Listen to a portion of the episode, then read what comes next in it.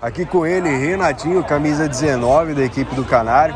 Renatinho, hoje o jogo começou um pouco atípico, vocês começaram atrás do placar, mas logo surpreenderam, inclusive depois do momento que você começou a participar da, da partida. Você meteu hoje o hat-trick, sua, sua equipe conseguiu a vitória, uma ampla vitória em cima de uma equipe que vinha fazendo uma boa competição aqui na Playball.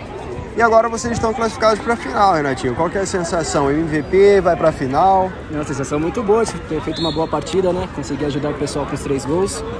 Parabenizar um adversário aí que também chegou até aqui com mérito, não foi por acaso não.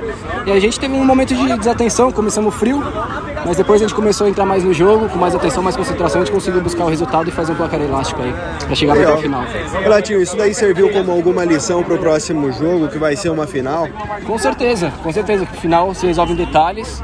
A gente não pode dar brecha pro azar. A gente tá, tem que estar focado durante os 50 minutos do jogo e mais os, os acréscimos para a gente conseguir sair com a taça aí e levar pro Canário. Legal, cara. E agora eu quero saber de você qual que é a perspectiva que vocês têm agora, depois de conseguir uma ampla vitória, 10 a 2 em cima de um bom adversário. Vocês estão encaminhados para a final. Quais que são as expectativas que você sente também da galera aí da sua equipe? A expectativa da gente tá alta, a gente sabe que vai ser um jogo difícil com o pessoal do Conquista, um time bom, muito forte também.